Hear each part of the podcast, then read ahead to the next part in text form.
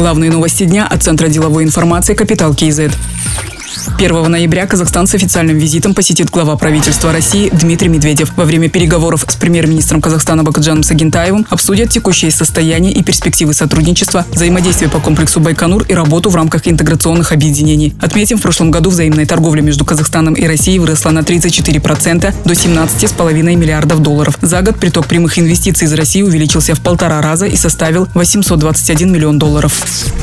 От подоходного налога могут быть освобождены 57 предпринимателей Алматы. Они работают в сфере электронной торговли и по итогам года могут получить льготы, сообщает Департамент госдоходов. Чтобы не платить подоходный налог, надо выполнить четыре условия. В годовом доходе 90% должно приходиться на интернет-торговлю. Расчет проводится безналичным платежом. Сделки с покупателями заключаются в электронной форме. И должна быть своя служба доставки или договор с соответствующими компаниями.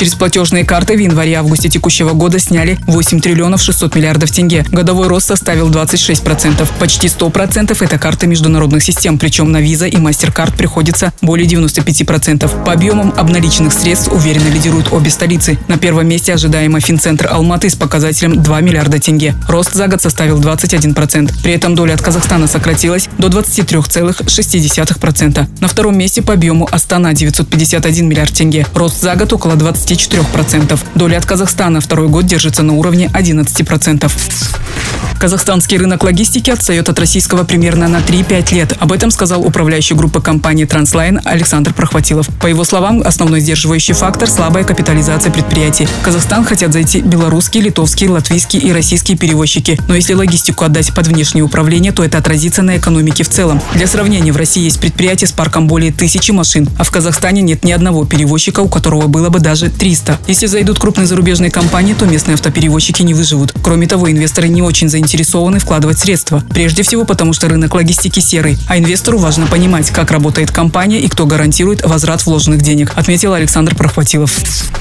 В Казахстане проекты по государственно-частному партнерству начали реализовывать с 2006 года. За последующие 10 лет было запущено всего три таких проекта. На тот момент был закон о концессиях, который ограничивался только крупными инфраструктурными компаниями, отметил министр национальной экономики Тимур Сулейменов. За последние 7 лет законодательная база изменилась, что позволило развивать механизм ГЧП. С 2017 года и до 15 октября текущего года было заключено 422 договора на сумму более 1 триллиона тенге. Это в 21 раз больше, чем за все предыдущие годы, подчеркнул министр. Среди регионов лидерами по количеству заключенных договоров являются Восточно-Казахстанская, Актюбинская, Кустанайская области и город Алматы.